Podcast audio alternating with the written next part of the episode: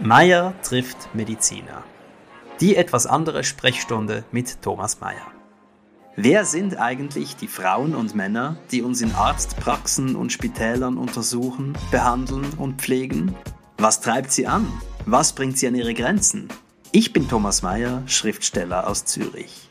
In dieser etwas anderen Sprechstunde treffe ich spannende Menschen aus der Medizin und unterhalte mich mit ihnen über die großen und kleinen Fragen des Lebens. Mein Name ist Thomas Mayer. Ich befinde mich hier heute im Kantonsspital St. Gallen und habe die Ehre, mich mit Herrn Professor Früh zu unterhalten. Vielen Dank, dass Sie sich äh, die Zeit nehmen. Ähm, was beschäftigt Sie gerade, Herr Früh? Oh, ähm, was beschäftigt mich? Ähm, momentan natürlich in aller äh, Munde Coronavirus. Das ist natürlich etwas, was in den Spitälern uns äh, auch immer beschäftigt seit dem März. Äh, zum Glück sind wir in St. Gallen nicht so getroffen worden, so, aber die Vorbereitungen, die waren schon sehr anstrengend, auch das Arbeiten und die Interaktion mit den Patienten, die sind seither eigentlich nicht mehr äh, ganz die gleichen. Das beschäftigt mich doch eigentlich fast täglich. Äh, inwiefern, wenn Sie sagen nicht das Gleiche, was, was ist für Sie anders? Ja, es ist die, die, die allgemeine Distanz, äh, welche wir zu den Patienten nehmen müssen, um sie zu schützen, um uns zu schützen, aber vor allem die Patienten zu schützen, welche vulnerabel sind, quasi alle Risikopersonen sind, schon rein aufgrund der Definition, ähm, die das Masken tragen. Wir arbeiten in einem Beruf, wo wir sehr äh, emotional auch äh, Stimmungen übertragen. Das ist wichtig in der Arzt-Patienten-Beziehung und das verändert sich in einer Art und Weise, die schon dann ein bisschen mehr Richtung Distanz geht. Und das ist, das ist äh, schade und das ist doch in unserem Fach jetzt ein, ein, wichtiger, ein wichtiger Nachteil dieser ganzen Pandemie. Also Sie spüren, dass Sie oder Sie stellen fest, dass Sie Ihren Patientinnen und Patienten weniger nahe sind.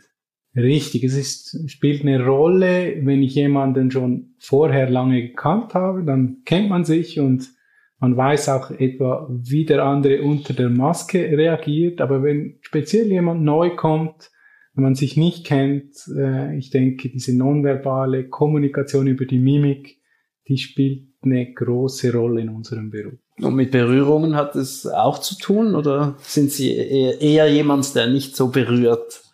Hat es auch zu tun, zum Teil eher weniger. Ich bin jetzt nicht jemand, der mit jedem Patienten auf Kontakt geht, aber das gibt sicher auch mal wieder und speziell die, der Handschlag für einen Schweizer. Ich glaube, das ist was Verbindendes, äh, auch in der Arzt-Patienten-Beziehung habe ich mich auch noch nicht so ganz richtig gewöhnt, dass das wegfällt. Ich habe auch in den USA und in Kanada gearbeitet, dort ist das eher normaler, aber für die Schweizer Kultur, Arzt-Patienten-Beziehung habe ich das Gefühl, das war etwas recht Wichtiges, das ebenfalls jetzt ja wegfällt. Also in, im angelsächsischen Raum ist der Handschlag nicht so zentral, wenn man sich begrüßt und verabschiedet. Weniger zentral äh, in Übersee, weil die äh, irgendwie eine lässigere Art so ein bisschen pflegen. Äh, es ist auch ein anderes Gesundheitssystem. Ich denke, mit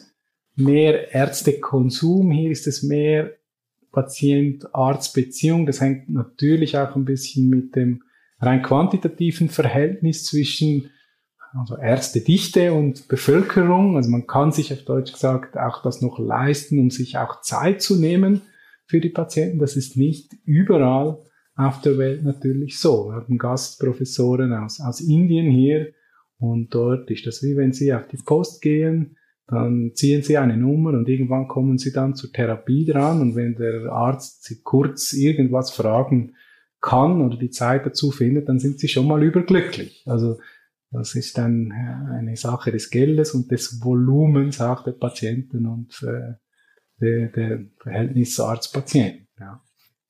Also ich, ich höre daraus, dass Sie froh sind, in, in der Schweiz als Schweizer Arzt tätig sein zu dürfen. Ich bin sehr froh. Ich habe zwei Jahre in Kanada gearbeitet, wo der Druck viel größer war, die Masse der Patienten zu betreuen, auch das Gefühl, ich habe mehr Ärzte gesehen mit Burnouts. Äh, und hier haben wir diese, diese Komponente des, der, der menschlichen Begegnung zwischen Arzt und, und, und, und Patient haben wir mehr. Und das wird auch von den Patienten zu Recht eingefordert. Ich hoffe, das wird so bleiben. Es gibt natürlich Entwicklungen auch bei uns zu, ähm, zu Ratifizierungen und, und, und Optimierungen, die äh, ein bisschen gegenläufig sind, aber ich hoffe, dass wir das möglichst so aufrechterhalten können bei uns. Ist das auch was, was äh, Sie an Ihrem Beruf am meisten erfreut, diese, diese Beziehungspflege? Ja, ich denke, ich denke, die meisten von uns, inklusive mir, die Ärzte, werden suchen eine sinnvolle Tätigkeit im Leben, jemandem Kranken zu helfen. Ich denke, das ist praktisch für jeden Mensch etwas Sinnvolles. Er kann am Abend gehen. Natürlich hat man nicht immer Erfolg, aber man hat teilweise Erfolg und äh, das äh, ist für mich Sinnhaftigkeit vom Beruf und, und das ist sicher ein Hauptgrund, warum ich den Beruf, nicht speziell Onkologe, aber jetzt mal prinzipiell Arzt gewählt habe. Ähm, ab wann hat sich das für Sie gezeigt? Also in welchem Rahmen? Ja, ich war eigentlich eher spät Sünde nach der Matura, Zwischenjahr Militär habe ich mir so überlegt, was, was zu tun, war dann Studienberatung und dort kam das eigentlich ziemlich rasch raus, dass dieses, äh, ja, diese Suche nach Sinnhaftigkeit, etwas bewirken können, etwas Sinnvolles bewirken können, was in meiner Definition zum Beispiel eben äh, Krankenpflege oder Kranken oder äh, Behandlung von Kranken war, dass das für mich der Weg war. Hätte, hätte es einen anderen gegeben für Sie? Oder könnten Sie sich einen anderen vorstellen, der auch erfüllend wäre? Ja, es gibt natürlich viele Berufe, wo man äh, sinnhafte Sachen macht, so ist es nicht. Äh, ähm, sagen wir, ich habe mal auch äh, Anwalt überlegt. Äh, letztlich, letztlich, letztlich denke ich, dass für mich war wichtig auch so den sozialen Charakter. Also ich hätte jetzt nichts gegen Unternehmensberater. Und, äh, ich hätte, ich persönlich sehe jetzt wenig Sinn in, mich als also jemanden zu beraten, wie er seine, sein Geld anlegen und noch reicher werden könnte. Das auch interessant und spannend sein, aber das wäre jetzt für mich persönlich nicht als Grundphilosophie ähm, äh, das, was ich äh, in erster Linie anstreben würde. Das war für mich ziemlich schnell klar. Äh, vielleicht eine etwas plakative Frage und auch in, in dem Sinne überhaupt keine Empfehlung oder sowas, aber äh, was hindert Sie daran, jetzt äh, nicht bei Médecins Sans Frontières tätig zu sein? Das wäre ja quasi die, die äh, Übervorstellung der Sinnhaftigkeit, wenn man so will. Ja, interessant. Das habe ich mir auch überlegt. Ich war sogar, also eigentlich wollte ich äh, Tropenmedizin machen. Ursprünglich ging auch nach Biel habe dann aber meine jetzige Frau kennengelernt und dann ging es rasch um die Frage, ja, wo wohnt man dann, wo ist man dann? Und dann war dann relativ schnell solche Auslandaufenthalte bei irgendwelchen, also irgendwelchen Orten, speziell dort, wo es noch äh, äh, unsicher ist. Das war dann relativ schnell vom Tisch. Das konnte sie sich nicht vorstellen wahrscheinlich ein bisschen die Kehrseite jetzt, dass ich eher früh für Mediziner geheiratet habe und Kinder gehabt habe. Aber somit war das eigentlich aus familiären Gründen vom Tisch, aber das war tatsächlich etwas, was mich interessiert hätte. Ja. Also hat quasi auch die Liebe sie mit zur Onkologie gebracht, wenn man so will. Also Onkologie ist was anderes. Mein, mein Vater war schon Onkologe, zwar Radioonkologe in, äh, in den USA. Ich bin natürlich auch von Kindsbeinen immer wieder mit ihm ein bisschen mitgegangen. Und was mich eben neben dem, ja, dem, dem, dem sozialen Aspekt auch interessiert hat, war die Forschung und äh, das Gebiet der Forschung auf der Onkologie war für mich einfach äh, riesig und, und sehr spannend und das waren eigentlich die zwei äh, Gründe, warum ich letztlich äh, diesen Weg genommen habe. Oder drei Gründe, inklusive mein Vater als irgendwo durch dann wahrscheinlich doch auch Vorbild. Inwiefern? Ja, also eben, der ist auch Onkologe gewesen und irgendwo schaut man als kleiner Bub ein bisschen auf und äh, das war, denke ich, ein bisschen im Hinterkopf auch, ja, so was würde ich auch gern machen, was mein Vater macht. Für mich war er eine wichtige Figur und äh, das hat möglicherweise auch reingespielt. Ich habe nicht genau den gleichen Beruf wie mein Vater, aber eine, eine gewisse ähm, ähnliche oder, oder die gleiche Richtung, kann man sagen. Aber es ist doch bemerkenswert. Also üblicherweise will man ja genau das machen, was die Eltern nicht sind. Oder umgekehrt. Man will nicht ja. das tun und sein, was, was sie verkörpern. Was, was, ja. Inwiefern war ihr Vater für sie so sehr Vorbild, dass, dass sie ihn als, als äh, nachahmenswürdig empfanden? Ähm, guter Punkt. Bei einem Sohn ist das, und meine Tochter eigentlich auch, die möchten nicht in die Medizinrichtung. Das ist offenbar unterstützt das ihre, ihre Theorie. Mein Vater, ähm, er war ursprünglich aus, aus Nigeria und ist dann äh, so mit 35 in die USA ausgewandert, quasi mit nix und hat dort wieder die ganzen Medizinstudien gemacht und das äh, sehr gut abgeschlossen und sich dann wirklich auch etwas sehr Großes aufgebaut, war in wichtigen Positionen. Das war einfach äh, eine Geschichte, die mich beeindruckt hat und irgendwo durch fasziniert hat. Es gab viele Facetten, wo ich anders war als er. Vom Charakter her, bin auch mehrheitlich nicht mit ihm aufgewachsen, aber dieser berufliche Laufweg, welchen er gemacht hat und offenbar hat er mit einer genügenden Begeisterung von dem geredet, hat auch nie Ferien genommen zum Beispiel, äh, hat doch irgendwie auf mich abgefärbt. Dann würden Sie sagen, dass, dass Ihr Vater äh, weniger mit seiner Berufswahl Sie beeinflusst hat, als, als durch sein, sein, äh, seinen Lebensweg und sein, seine, sein Wesen? Ja, schwierige Frage. Was ich einfach gesehen habe, was er mir offenbar gut vermittelt hat, ist, wie, wie vielseitig der Beruf ist. Mir auch immer wieder ein bisschen aus seinem Beruf erzählt und irgendwie hat mich das gepackt, ob es die Gene sind, die da das gleiche Interesse ansprechen, ich weiß es nicht.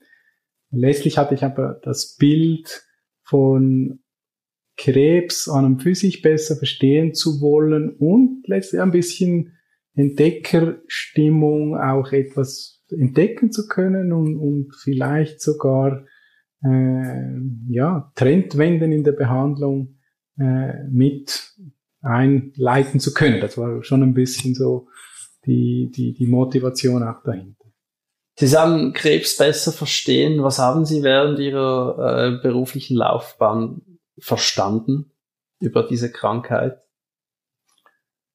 Nun, ich habe äh, sehr, sehr viel eigentlich auf der, auf der menschlichen Ebene kennengelernt. Ich habe gesehen, dass äh, es einfach Schicksale gibt, wo man nichts dafür kann. Krebs ist eine sehr häufige Todesursache.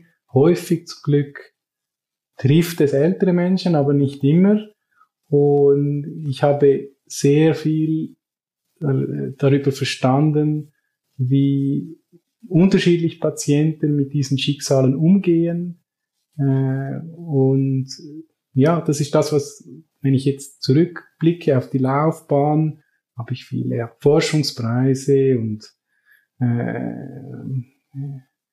solche Sachen erreicht, aber das, was einem am Schluss wahrscheinlich bleibt, sind diese einzelnen Interaktionen mit Schicksalen sehr eindrücklichen Menschen, die, wie sie, wie sie mit der Krebserkrankung umgehen, was einem einfach immer wieder auch selber als Arzt Gänsehaut gibt und, und, und, und sehr eindrücklich ist. Auch, auch Türen, die Leuten ohne Krebserkrankung vielleicht verschlossen sind, die plötzlich an, mit, dem, mit einer solchen Krise dann aufgehen, andere Dimensionen, äh, Gefühle, die dann aufkommen, Versöhnungen, so, solche Sachen sind dann das, was, was, was sehr, sehr beeindruckt, auch wenn man nicht immer äh,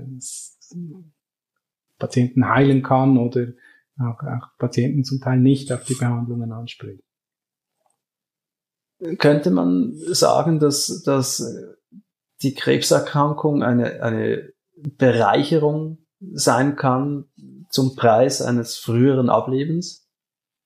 Es gibt viele Patienten, die, die, die, die schaffen das, natürlich nicht alle, oder? Also, äh, aber es gibt in jeder Krise gibt es was Gutes, in allem, was passiert, gibt es auch Sachen, wo, äh,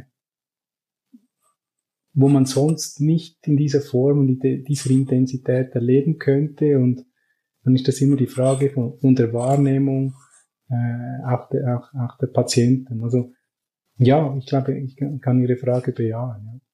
Wenn Sie mit jemandem zu tun haben, äh, von dem Sie wissen, dass er sehr bald sterben wird, äh, was ändert sich für Sie im Umgang mit diesen Menschen? Gibt es Dinge, die Sie äh, eher weglassen? Gibt es Dinge, die Sie betonen? Gibt es etwas, das Sie ihm mitgeben möchten? Oder ist es, nehmen Sie sich komplett zurück? Wie gehen Sie damit um, wenn jemand so nahe beim Tod ist? Das ist sehr individuell und ich würde mich da hüten, irgendwelche äh, Ratschläge zu geben, weil ich selber bin ja auch nicht sterben. Ich kann die Situation auch nur lesen und theoretisch verstehen, aber nie diese, diese Gefühle entwickeln. Jemand, der selbst betroffen ist und, und das ist eine ganz, ganz intime und individuelle Sache, die jeder für sich selber äh, äh, bewältigt ich glaube, der, unser, unsere Aufgabe ist hier offen zu sein für Nöte, unterstützen, wo wir unterstützen können. Und, aber nein, Ratschläge, Lebenstipps oder so. Nein, so habe ich es nicht gemeint, ja. äh, mhm. sondern eher im, im Sinne von, äh, verändert sich für Sie etwas, wenn Sie bei jemandem nahe sind, der dem Tod nahe ist. Mhm. Ja, es hat, es bleibt etwas Endgültiges, es bleibt etwas Magisches und das ist schon etwas, was auch innerlich bei mir gefühlt wird. Da ist etwas Höheres, etwas Starkes. Und das ist auch natürlich auch teils eine Trauer, die man mitspürt. Man ist ja kein Roboter. Also das ist sicher etwas jedes Mal wieder äh, äh, etwas ganz Besonderes sind die Dinge, die Sie so intensiv erleben hier während Ihrer Arbeit, begleitet Sie das stark, wenn Sie ins Privatleben zurückgehen? Oder ist das etwas, das Sie äh, auch emotional zurücklassen können, automatisch? Wie, wie gehen Sie damit um?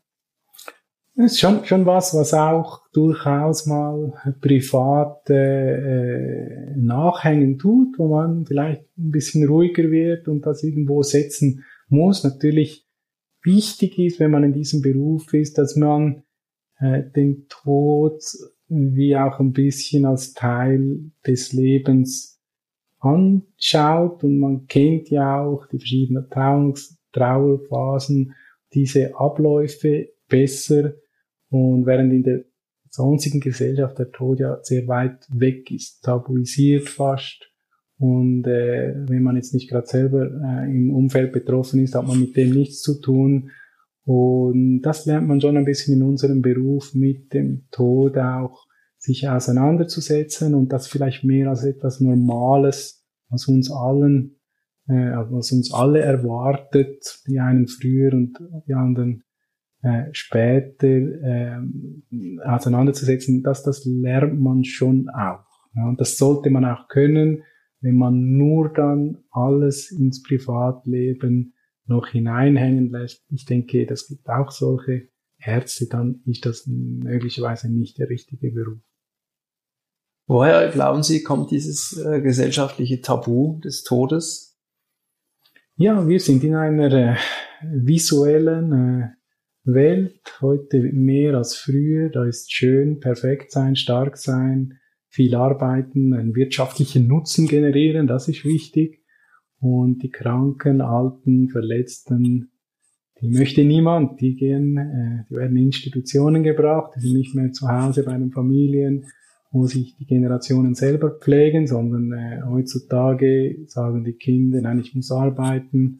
Und die Eltern, die krank sind oder vielleicht etwas haben, werden dann äh, äh, separat in Institutionen gepflegt, sondern die, die, die Entwicklung und so, so entrückt man sich von dem, von dem Tod. Man kommt vielleicht noch zur Beerdigung oder aber der, der ganze Prozess erlebt man wahrscheinlich nicht mehr so mit.